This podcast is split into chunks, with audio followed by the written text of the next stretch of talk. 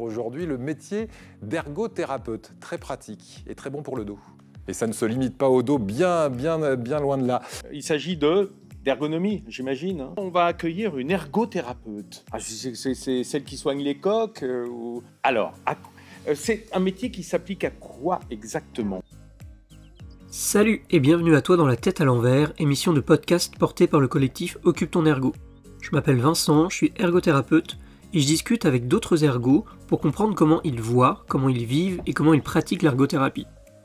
Aujourd'hui, je suis avec Heidi pour parler de ses manières de faire et notamment de son utilisation des modèles conceptuels. Elle te laissera bien évidemment sa question pour toi à la fin et on se retrouve juste après pour mes réflexions autour de cet épisode. Belle écoute à toi Bonjour Heidi Bonjour. Écoute, euh, Heidi, bienvenue dans, dans La tête à l'envers. Merci d'avoir accepté mon invitation. Pour te présenter rapidement, euh, tu t'appelles Heidi Bride, tu es euh, ergothérapeute. Euh, Alors tu vas bientôt commencer à travailler en équipe de rééducation et de réadaptation pour des personnes malvoyantes. Actuellement, tu fais également un master 2 d'expertise de justice pour le dommage corporel. On va commencer directement et la première question que j'ai envie de te poser, c'est qu'est-ce qui fait pour toi le cœur de l'ergothérapie? Si tu avais un élément spécifique, ce serait lequel? Pour moi, le cœur de l'ergothérapie, c'est la passion et l'écoute active, dans le sens où c'est une, profession qui, qui nécessite euh, vraiment beaucoup d'affect, dans le sens de la passion, parce que ben, c'est quelque chose, la passion, c'est quelque chose d'assez irraisonné, en fait, finalement, si on en suit la définition, alors que l'affect, c'est quelque chose qui parle beaucoup plus euh, d'un état d'esprit, avec euh, des émotions, des sentiments, et euh, c'est ces émotions-là qui vont nous motiver et qui vont nous influencer dans ce qu'on fait. Et donc, je pense que, en fait, ouais, c'est ça le cœur de l'ergo, c'est vraiment la passion et, euh, et l'écoute active, finalement. D'accord, donc toi, l'ergothérapie, c'est un métier qui te passionne? Ouais, mais je pense que c'est ça passionne tous les ergots qui le font. La plupart des... J'ai rarement rencontré des ergothérapeutes qui euh, n'étaient pas passionnés par leur métier, passionnés par ce qu'ils faisaient. Et qu'est-ce qui, justement, qu'est-ce qui te passionne dans ce métier-là? Qu'est-ce qui, euh, qu'est-ce qui résonne en toi et qui fait qu'il y y a vraiment une passion et que c'est l'ergothérapie et pas un autre métier? Déjà parce que j'ai été, enfin j'ai fait des stages dans plusieurs métiers différents, donc pour regarder un peu euh, qu'est-ce qui m'intéressait vraiment. Et c'est vraiment euh, la réflexion qu'il y a derrière le métier d'ergothérapeute, la manière dont on va agir avec les gens, et surtout le visage des gens quand ils ont en fait atteint leurs propres objectifs, qui m'a fait réaliser que ce métier-là, avec l'intérêt que j'y mets pour réfléchir en fait à, ces solutions-là, qui m'a montré en fait que c'était vraiment, euh, c'était vraiment ça et pas autre, autre chose quoi. C'est je me lève le matin, je sais que je vais passer une journée euh, de, de fou parce que je vais faire des choses qui me plaisent, parce que je vais réfléchir sur des choses qui me plaisent avec des personnes et qu'on va réfléchir ensemble à des solutions pour leur bien-être qui vont leur permettre en fait de finalement mieux vivre et mieux accepter leur, euh, leur quotidien en fait. Et c'est c'est ça, on ne retrouve pas forcément dans tous les métiers, mais celui-là où Ce que tu nous dis là aussi dans, dans ce côté de la passion, enfin, t'as as mis en avant le côté de la co-construction aussi avec la personne et tu parlais un peu de, de l'écoute active. Et donc c'est aussi ça qui te passionne dans ce métier-là, la possibilité d'avoir cette écoute active et de pouvoir co-construire avec la personne pour trouver des solutions ensemble et améliorer la situation. c'est ça, c'est entièrement ça. Comment tu mets en avant cette écoute active dans ton quotidien? Quelle place elle occupe? Elle occupe une place vraiment primordiale, on va dire. Quand je suis avec, des personnes, dans mon travail, hein, vraiment dans mon travail, souvent on me dit euh, tu fais un peu trop de copinage. C'est un peu trop copain-copain, les gens ils rigolent, etc., etc. Mais en fait, je trouve que c'est la meilleure manière finalement d'apprendre des choses sur leur vie. Parce que souvent les gens, ils vont pas penser à, à nous expliquer ou à nous raconter tout ce qui se passe dans leur quotidien et tout ce qui leur pose problème. Ou ils vont pas penser à nous donner des détails sur ce qui va exactement leur poser problème. Par exemple, va avoir des personnes qui vont nous dire euh, ah oui ben j'arrive pas à cuisiner ou euh, ah oui ben j'arrive pas à monter euh, chez moi on va se dire ah ben il y a des escaliers mais pourquoi vous arrivez pas à monter les escaliers? Qu'est-ce qui se passe? Etc etc. Ils vont souvent nous dire bah j'arrive pas à monter parce que c'est trop difficile parce que j'ai pas assez d'endurance parce que je me sens essoufflée parce que si parce que ça mais pendant la pendant l'écoute active pendant qu'on est en train de faire justement du copinage entre guillemets c'est là qu'on va apprendre plus de choses ah ben en fait j'ai jamais vraiment été habile avec le couteau ou ah j'ai jamais été vraiment habile pour monter l'escalier parce que j'arrive pas à m'accrocher à la rampe ou parce que ça me fait peur ou parce que quand je regarde en bas ça m'angoisse et du coup j'arrive pas à monter. Et donc parfois ben, on se rend compte que le problème n'est pas forcément là où on pense et qu'il est peut-être ailleurs. Et donc notre manière de pratiquer va nécessairement changer en fonction de tout ce qu'on sait sur la personne. Pareil des personnes qui se font euh, par exemple maltraiter On va pas les traiter pareil que des personnes qui peuvent tout nous donner en un seul rendez-vous quand on apprend qu'une personne s'est fait maltraiter ou qu'elle a eu euh, qu'elle a subi des violences ou des, choses comme ça, toute la prise en charge elle va elle va différer et ça ça dépend uniquement de l'écoute active qu'on a de la personne. Donc tu dirais que pour toi créer un environnement bienveillant dès le départ avec cette écoute active, alors tu utilises le terme copinage, en tout cas c'est celui qu'on te renvoie, mais moi le terme que j'ai envie d'employer aussi c'est la convivialité et de créer un environnement bienveillant et convivial tu penses que c'est quelque chose de vraiment euh, très important En tout cas, pour toi, c'est quelque chose d'important qui participe au fait que tu sois passionné par ce métier ça, participe au fait que je sois passionné par le métier et ça participe aussi à créer en fait une, relation de confiance avec ces personnes. Et je pense que c'est une des priorités en ergothérapie parce que sans relation de confiance et sans, euh, sans que la personne comprenne là où on est ou sans qu'on essaye en fait de dire à la personne qu'on s'intéresse à elle, je pense pas que en fait nos rééducations, nos réadaptations, nos plans de traitement, ils serviraient à quelque chose. Et en pratiquant l'ergothérapie, avec l'expérience que tu as, est-ce que tu as pris conscience de, certaines choses à un moment donné? Est-ce qu'il y a eu des éléments révélateurs comme ça? Bah, du coup, pour reparler en fait de la passion, en fait, la passion, l'étymologie de ce mot, ça veut dire euh, souffrance et souffrir. Et en fait, je me suis rendu compte en pratiquant l'ergo que les ergothérapeutes, ils pratiquent l'ergothérapie, mais ils la subissent également. Parce que finalement, c'est un métier c'est un domaine en fait, c'est aussi une expertise qui ont euh, vraiment des chemins qui sont vraiment très très vastes. Et donc c'est hyper facile d'y rentrer mais hyper facile aussi de s'y perdre. Et en pratiquant l'ergo, je me suis rendu compte à quel point euh, ça pouvait être une mine d'or, donc tout ce qui était euh, garnissage de la curiosité intellectuelle, tout ce qui était un besoin chez moi de répondre à certaines questions, mais pourquoi ça vient, d'où ça vient, qu'est-ce que je peux faire, mais à quel point aussi j'avais besoin de cadre pour gérer ça, pour ne pas en fait sortir de, ma ligne, pour continuer à faire de l'ergothérapie et pas, autre chose en fait. Ouais, donc il y a un peu deux aspects dans ce côté de la passion, à la fois ce côté de l'affect des émotions positives, en tout cas agréables, qu'on va pouvoir euh, avoir en, travaillant, en faisant notre métier. Tu le disais euh, tout à l'heure, ce qui fait qu'on apprécie se lever le matin et que se lever le matin c'est presque, un bonheur. Et à la fois ce côté sombre de la passion sur ce côté de la souffrance et en ergothérapie, en tout cas, tu peux voir ce côté-là par rapport à la vastitude de ce que peut proposer l'ergothérapie, avec le fait qu'à un moment donné, peut-être qu'on peut s'y perdre aussi si, comme tu le dis, il n'y a pas ce cadre qu'on se fixe aussi. Parce que quelque part, on peut partir dans plein de directions différentes, on peut euh, répondre à énormément de sollicitations, et donc peut-être à toutes les sollicitations, mais du coup, qu'est-ce que ça amène derrière? Est-ce que toi, toi, as vécu justement un passage un peu comme ça, où chercher à répondre à plein de sollicitations, le côté avoir la tête dans le guidon, de plus savoir euh, où est-ce qu'elle est, si ce que tu faisais c'est encore de l'ergothérapie ou pas.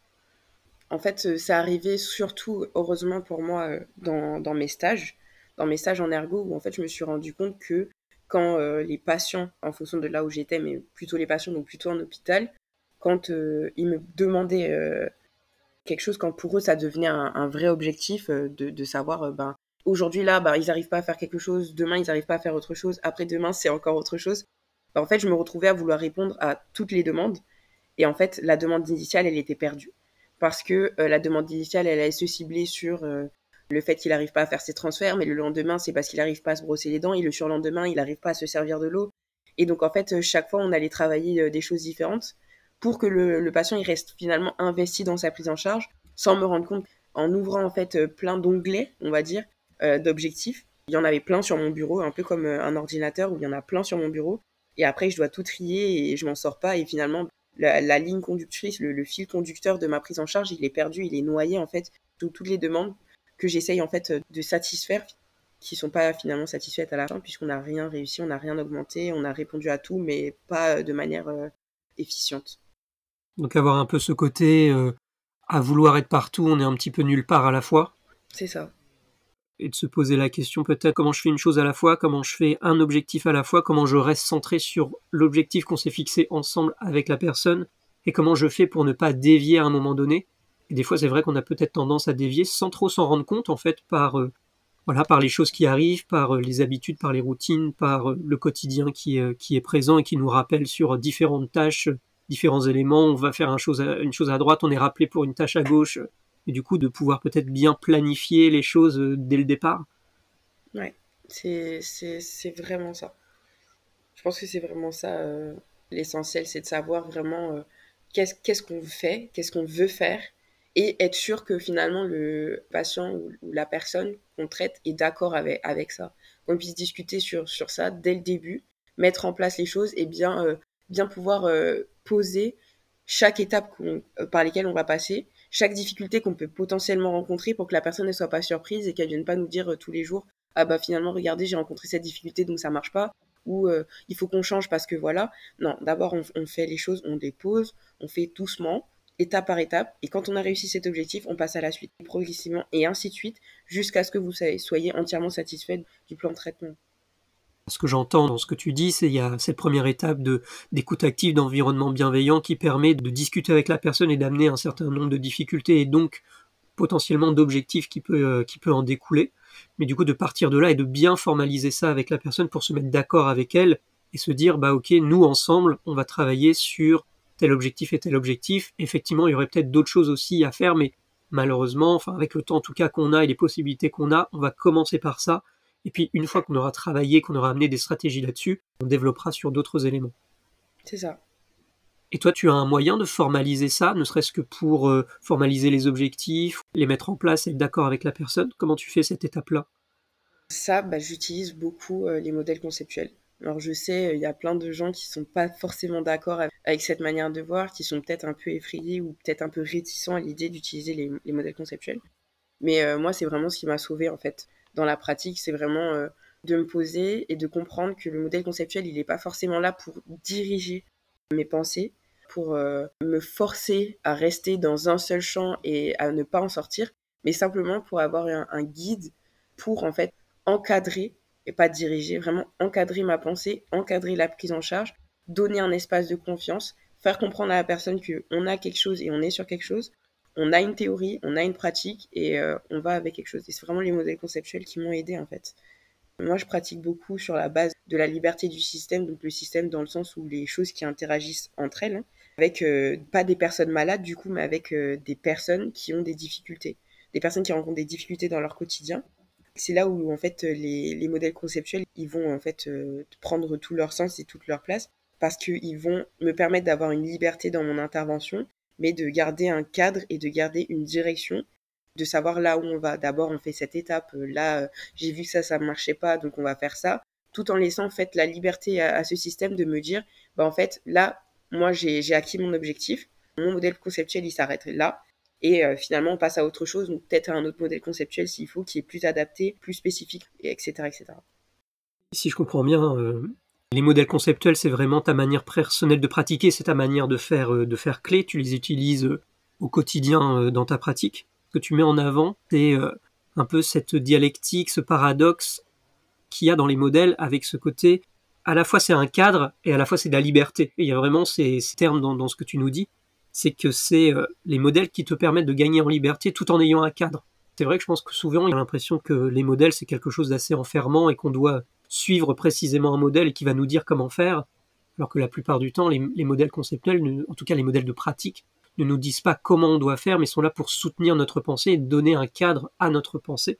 C'est ça. Et c'est en ça qu'ils nous offrent une certaine euh, liberté et à la fois un cadre pour pouvoir euh, développer cette pensée-là, et comme tu le dis, sur ce côté de l'interaction, souvent de l'interaction entre la personne, l'environnement, l'occupation, et chaque modèle de pratique va nous donner une certaine manière de voir cette, interaction-là entre, d'une part, qu'est-ce qu'on y met dans le P, qu'est-ce qu'on y met dans le E, qu'est-ce qu'on y met dans le O, et quelles sont les interactions entre ces, ces différents éléments-là.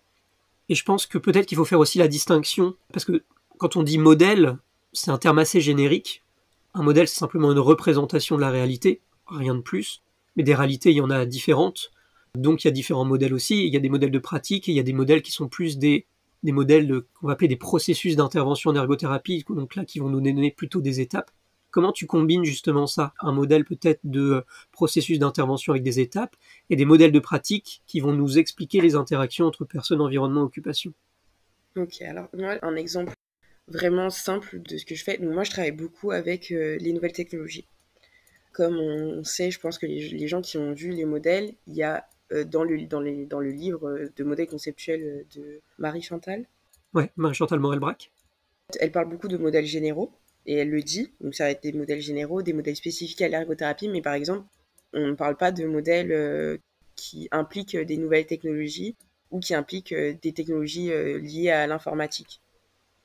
Et donc dans ça, comment on, peut arriver à trouver, par exemple, le bon outil pour la bonne personne en utilisant, par exemple, un PEO ou en utilisant un MCREO. Bah, en fait, moi, je me suis rendu compte qu'on peut pas. On peut pas, ou si on peut, mais ça va prendre du temps. Ça va prendre énormément de temps. Le PEO, par exemple, moi, je l'utilise énormément dans mon début de prise en charge. Donc, quand j'essaye de comprendre, en fait, d'avoir les éléments de, de la personne. Qu'est-ce que la personne fait? D'où elle vient? C'est quoi son histoire euh, C'est quoi son histoire occupationnelle? C'est quoi son histoire de vie? Quels sont ses principaux centres d'intérêt? Où elle habite Où elle évolue Dans quel contexte elle évolue Dans quel contexte elle a évolué D'où elle est partie D'où elle, où elle va C'est quoi ses objectifs pour plus tard comment elle se, visualise dans 10 ans, etc. Mais ça sera jamais mon modèle d'intervention. Ça sera jamais un modèle que je vais utiliser pour des choses spécifiques. Pour des choses spécifiques, je vais utiliser des modèles qui existent, qui sont pas encore traduits en français, mais qui fonctionnent. Dans le sens où on a des modèles qui existent comme euh, la correspondance entre la personne et la technologie. On a ce modèle-là qui en fait permet de comprendre comment choisir un outil informatique pour une personne. Donc, euh, bah, correspondance entre la personne et la technologie. Comprendre si la personne a déjà utilisé la technologie, avec quoi elle est le plus à l'aise. Est-ce que c'est avec un téléphone? Est-ce que c'est avec euh, une tablette? Est-ce que c'est avec euh, un ordinateur? C'est quoi ses centres d'intérêt? Comment elle va utiliser ces choses-là? Si elle les a déjà utilisées? Est-ce qu'elle les utilise quotidiennement? Est-ce qu'elle est plutôt à l'aise avec? Est-ce qu'elle aura besoin de cours? Est-ce qu'elle... Enfin, faire un peu un peu comme un PEO, mais au niveau informatique, parce qu'il y a des modèles qui sont plus spécifiques. Et en fait, donc c'est ce que je vais, euh, c'est toujours ce que je vais cibler dans, dans, ma prise en charge. Avoir quelque chose de hyper général pour euh, recenser un peu les informations, faire un peu un brainstorming de ce que je veux savoir, de ce que j'ai besoin de savoir et de ce que j'ai besoin de comprendre pour pouvoir euh, gérer ma prise en charge. Et ensuite, me caler sur un modèle beaucoup plus spécifique, beaucoup plus, beaucoup plus de pratique. Donc, si c'est un MCRO ou si c'est un OMOH, comprendre ben, qu'est-ce qui motive la personne pour pouvoir foncer dedans peut-être un MCRO pour comprendre c'est quoi la satisfaction et c'est quoi l'intérêt de la personne pour telle ou telle activité, comprendre si euh, la personne elle va réussir cette activité. Mais ces modèles-là vont jamais, jamais me euh, donner un plan de traitement. Et ça, c'est clair et net. Le, plan de traitement, c'est moi qui le donne au modèle. Moi, je dis au modèle ce que je veux. Et le modèle, lui, il me permet de soutenir et de me dire, bah en fait, ça, tu vas le, tu vas le chercher comme ça. Tu vas aller plutôt par là pour le demander à la personne ou plutôt par là. Mais le modèle, il me regarde et il me dit, moi, je peux pas te dire comment tu vas traiter la personne. Le traitement, c'est l'ergothérapie. C'est ça le traitement. Toi, moi, ce que je peux te donner en tant que modèle conceptuel, c'est juste te dire comment tu vas savoir euh, si tu es toujours euh, avec moi, si on est toujours ensemble, si on est toujours en train de penser la, on est sur la même longueur d'onde, toujours en train de penser la même chose. Si euh, la personne, comment elle pourra te dire et comment elle va pouvoir te formuler que là, l'objectif, il est atteint. Mais au-delà de ça, pour pouvoir atteindre ces objectifs-là, c'est toi, en tant qu'ergothérapeute, qui va devoir trouver en fait ton, ta manière de pratiquer, ta rééducation, ta réadaptation, tes solutions, etc. Et tu pourras utiliser d'autres modèles pour te soutenir. Par exemple, tu peux arriver sur un modèle où tu arrives avec une, un MCRO où tu te dis que la personne, elle n'arrive pas à utiliser son ordinateur, qu'elle est très peu satisfaite et que son rendement, il est, il est quasiment nul mais tu vas utiliser une correspondance euh, entre la personne et la technologie pour comprendre qu'est-ce qui va pas en fait. Où on est avec la technologie pour pouvoir en fait finalement mettre en place un plan de traitement, repartir sur ce modèle et, se dire bah ok là c'est acquis, je sais quelle, quelle technologie elle a besoin, je sais où est le problème, j'ai mis en place mon plan de traitement. Et en fait retourner sur sa MCRO et demander à la personne. Et là maintenant comment on se sent, est-ce qu'on est toujours est toujours euh, dans un rendement qui est qui est plus bas que haut, est-ce que vous êtes satisfait, est-ce qu'on s'arrête là? Ou est-ce qu'on doit encore euh, est-ce qu'on doit encore foncer? Est-ce qu'il y a encore des choses qui vont pas? Tu as vraiment une pratique qui combine différents modèles en fonction du moment où tu es dans ton intervention? Si je résume, tu vas utiliser un processus de pratique en ergothérapie avec ces différentes étapes où en général on va avoir une phase d'évaluation initiale et de poser les objectifs, après une phase d'accompagnement, puis une phase de réévaluation. Et par exemple, au sein de ta phase d'évaluation initiale, poser les objectifs, bah là tu vas utiliser un modèle de pratique ergo type MOH ou MCREO avec des outils spécifiques type MCRO qui vont te permettre de voir la satisfaction, qui vont te permettre de voir la performance, peut-être des mises en situation aussi avec une analyse de l'activité pour voir un peu comment ça se passe. Et après, pour mettre en place ton plan d'accompagnement, là, tu peux utiliser des modèles plus spécifiques pour essayer d'aller creuser encore plus. Donc là, comme tu le disais, sur un modèle par exemple qui fait la correspondance entre la personne et puis euh, l'outil informatique, c'est savoir exactement comment tu vas euh, amener euh, ton accompagnement de manière précise. Et puis après ces allers-retours, dans la phase de réévaluation, tu vas revoir les objectifs qui ont été fixés, est-ce qu'il y a eu une amélioration par exemple de la satisfaction, de la performance occupationnelle. C'est intéressant ce que tu dis parce que c'est tout ça qui fait ton traitement et c'est tout ça qui fait l'ergothérapie. C'est pas le modèle en soi qui fait l'ergothérapie, le modèle il est juste là à un moment donné pour soutenir ton raisonnement clinique d'ergothérapeute. C'est ça, absolument. Et justement, est-ce que tu as une situation euh, concrète par rapport à ça où tu as utilisé des modèles et, euh, et qu'est-ce que ça fait un petit peu dans ta pratique? J'ai une situation pendant mon mémoire. Donc j'ai fait un mémoire sur, euh, bah, encore une fois, les nouvelles technologies. Mais celui-là, il était beaucoup plus à destination en fait des professionnels. Donc comprendre pourquoi les professionnels n'ont pas forcément le temps d'acquérir des nouvelles connaissances par rapport à leur activité quotidienne. Comment moi je pourrais les aider et finalement qu'est-ce qu'on pourrait mettre en place? Et en fait, pendant ma recherche, j'ai beaucoup parlé en fait avec des patients qui avaient en fait euh, des iPhones, qui avaient des, des des smartphones en général, des tablettes, etc. Et je me suis rendu compte que tous en avaient, tous euh, ne savaient pas forcément les utiliser, tous avaient très envie de les utiliser, mais euh, ne savaient pas forcément comment le dire à leurs ergothérapeutes puisque ça faisait pas partie de leurs objectifs, etc.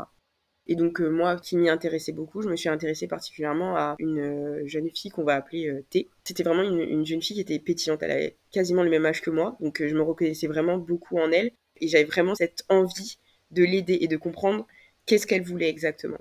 Donc elle avait une, aphasie complète, totale, vraiment très très sévère.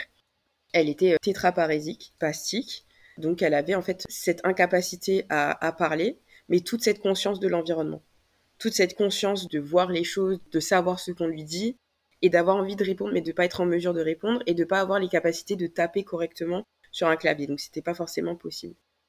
Et en fait, un jour, en discutant avec elle, avec euh, son cahier de communication, je fais, ben, comme je fais d'habitude, de la convivialité, on va dire. Et je pose des questions et je lui demande euh, Ah, mais tu te verrais où euh, dans dix ans, toi, plus tard? Enfin, qu'est-ce que tu aimerais faire Et en fait, dans ce stage-là, j'avais toujours des réponses similaires. Ah, bah, je me vois maman, j'aimerais bien pouvoir m'occuper d'enfants, j'aimerais bien avoir un travail, j'aimerais bien travailler en tant que secrétaire. Et elle, elle me regarde et elle me pointe du doigt. En fait, elle me dit, je veux être chanteuse. Je me dis, ben, elle est aphasique, sévère, elle peut pas du tout parler, elle me fait des, des sons et elle me dit qu'elle veut être chanteuse, mais comment? Comment? C'est impossible. Et c'est là que je me suis rendu compte que je suis pas ergo quand je me dis que c'est impossible en fait je suis juste pas ergo. Donc là, j'ai commencé à chercher. Ça a vraiment en fait gambergé dans ma tête. Ça m'a vraiment perturbée. C'est une idée qui m'a perturbée et pendant, plusieurs semaines, j'y ai réfléchi. Je me suis dit, mais en fait, comment je peux aider cette fille? Comment je peux l'aider? Qu'est-ce que je peux faire? Et c'est là que je me suis tournée vers les modèles parce que je me suis dit, je connais aucun modèle qui va m'aider en fait à savoir qu'est-ce que je dois faire avec elle. Je vais utiliser un PO, mais en fait, le PO, je sais déjà c'est quoi le problème. Je sais que le problème, c'est qu'elle a une aphasie sévère, qu'elle peut pas parler. Je sais qu'elle peut pas non plus euh, écrire correctement et je sais que euh, elle veut chanter. Que ben, mon recensement du problème, il est déjà là. Je sais que avec le MCRO, je sais déjà qu'elle veut devenir chanteuse et je sais que son, sa satisfaction, elle est à zéro et que son rendement, il est aussi à zéro parce qu'elle peut pas parler et qu'elle peut pas chanter. Donc là, je suis toujours pas euh, dans le bon. Je sais que sa motivation, ça va être de l'être. J'étais complètement perdue. Je me suis dit, mais en fait, je fais quoi? J'ai commencé à chercher et c'est là que je me suis rendu compte qu'il existait en fait plusieurs modèles euh, qui étaient encore une fois pas traduits mais qui était présent en fait pour euh, la technologie. Donc le modèle de correspondance entre la personne et la technologie. Et il y avait aussi le modèle d'activité humaine et euh, de l'aide technique. Ce modèle-là, c'est la même présentation que le PO. Donc là, on a la personne, l'activité et euh, l'aide technique. Et en fait, là, on essaie de comprendre plutôt comment on peut trouver une aide technique qui répond aux problèmes de la personne. Et en fait, en réfléchissant, je me suis rendu compte qu'on avait des outils qui était finalement gratuit et qui pouvait en fait euh, satisfaire la personne et que c'était moi qui allais trop loin. Elle m'a dit qu'elle voulait être chanteuse, mais elle m'a pas dit qu'elle voulait être Rihanna en fait.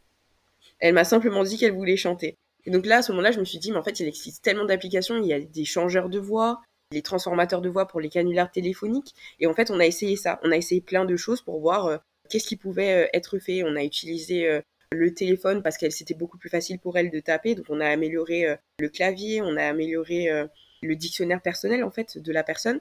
Et on s'est rendu compte que en faisant ça, elle pouvait en fait facilement émettre des mots et en changeant le ton de sa voix et en, elle en pouvant euh, moduler les sonorités, ça pouvait en fait ressembler à une personne qui chante. C'est en lui disant ah ben c'est bon, on, a là on a la voix, on peut mettre la musique. Elle était là ah non non, moi je veux pas faire de production, je veux juste chanter. Je veux juste que quand ça sorte, je puisse chanter. Et je me suis rendu compte qu'en allant jusque-là, ben, j'ai répondu aussi à un problème euh, des ergothérapeutes. J'ai répondu au problème où son objectif c'était d'exprimer j'ai faim, j'ai soif, etc. Mais une fois qu'elle est capable de chanter, de moduler sa voix pour dire euh, c'est trop beau, de chanter les chansons euh, de Rihanna, de chanter les chansons de Beyoncé, etc. Ben, je me suis rendu compte qu'elle pouvait aussi en fait très bien utiliser cette application-là pour dire j'ai faim, j'ai soif. Et donc de comprendre que c'était en allant plus loin dans les modèles et en faisant plus de recherches dans ce qui pouvait m'aider et en ne restant pas sur quelque chose qui ne m'aiderait pas, qui resterait euh, général, que j'ai réussi à m'en sortir avec, euh, avec cette personne-là. Et je pense que c'est une de mes satisfactions personnelles un peu quand je me décourage, de me dire que cette fille-là, j'ai réussi à l'aider. Donc, potentiellement, les autres, je pourrais les aider aussi.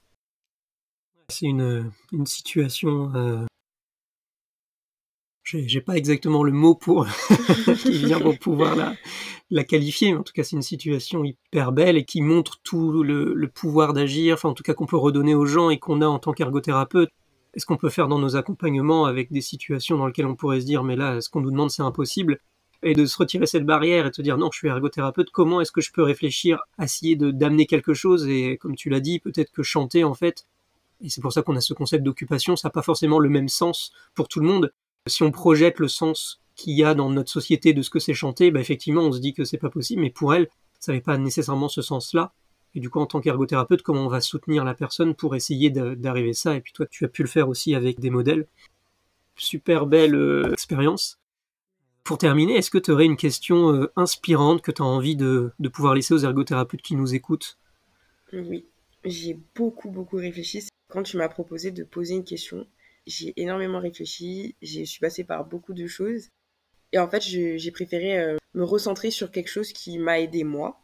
Et c'est pour ça que je vais poser la question, c'est où es-tu et où vas-tu? C'est ça ma question inspirante pour tout le monde. J'espère que ça, ça va les aider. J'espère que ça va pas les perdre encore plus.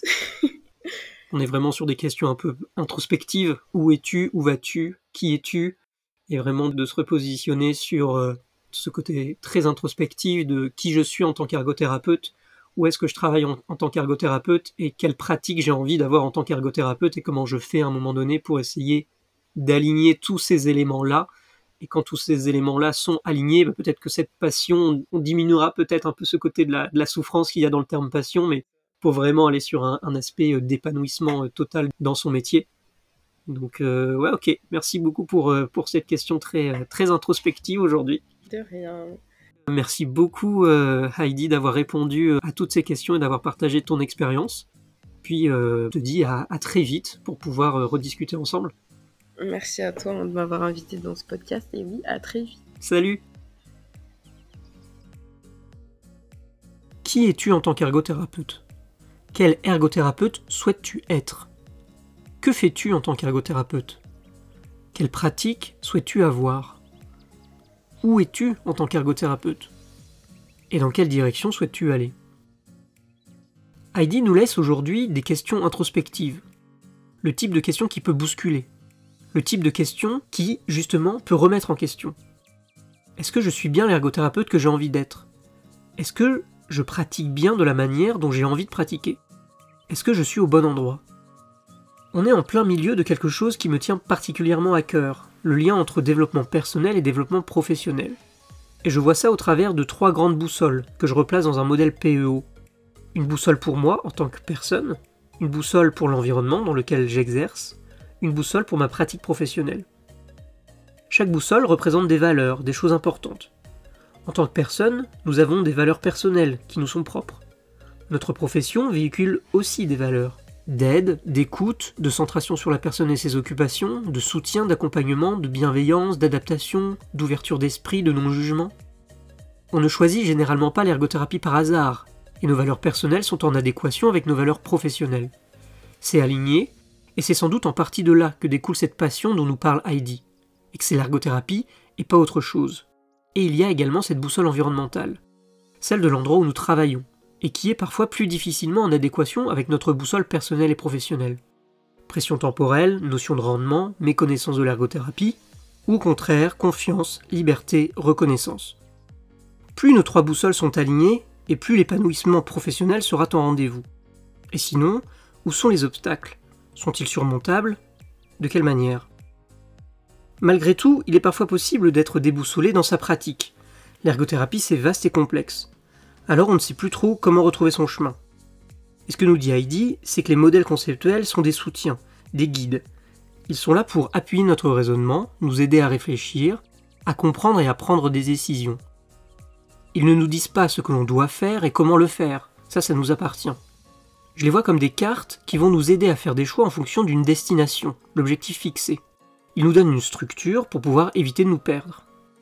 Un modèle de pratique, c'est pas une application de navigation comme Waze, où on entre notre destination et hop, il nous trouve le bon itinéraire. Non, c'est simplement une carte, et c'est à nous trouver l'itinéraire en fonction de la situation spécifique qu'on a en face de nous. Nous possédons la carte, ce n'est pas elle qui nous possède. Et c'est bien ce qui fait que l'ergothérapie est un art, l'art de cheminer avec la personne pour l'accompagner et la soutenir vers la destination qu'elle s'est fixée. Allez, je te laisse avec tout ça, je reste disponible pour en discuter avec toi via le compte Facebook et Instagram Occupe ton ergo ou de manière plus personnelle via mon compte LinkedIn Vincent Alloin ou Instagram Monsieur Pichalac Ergo. Belle journée, après-midi, soirée à toi. Je te dis à très vite et d'ici là, prends bien soin des occupations des personnes que tu accompagnes et des tiennes. Boujou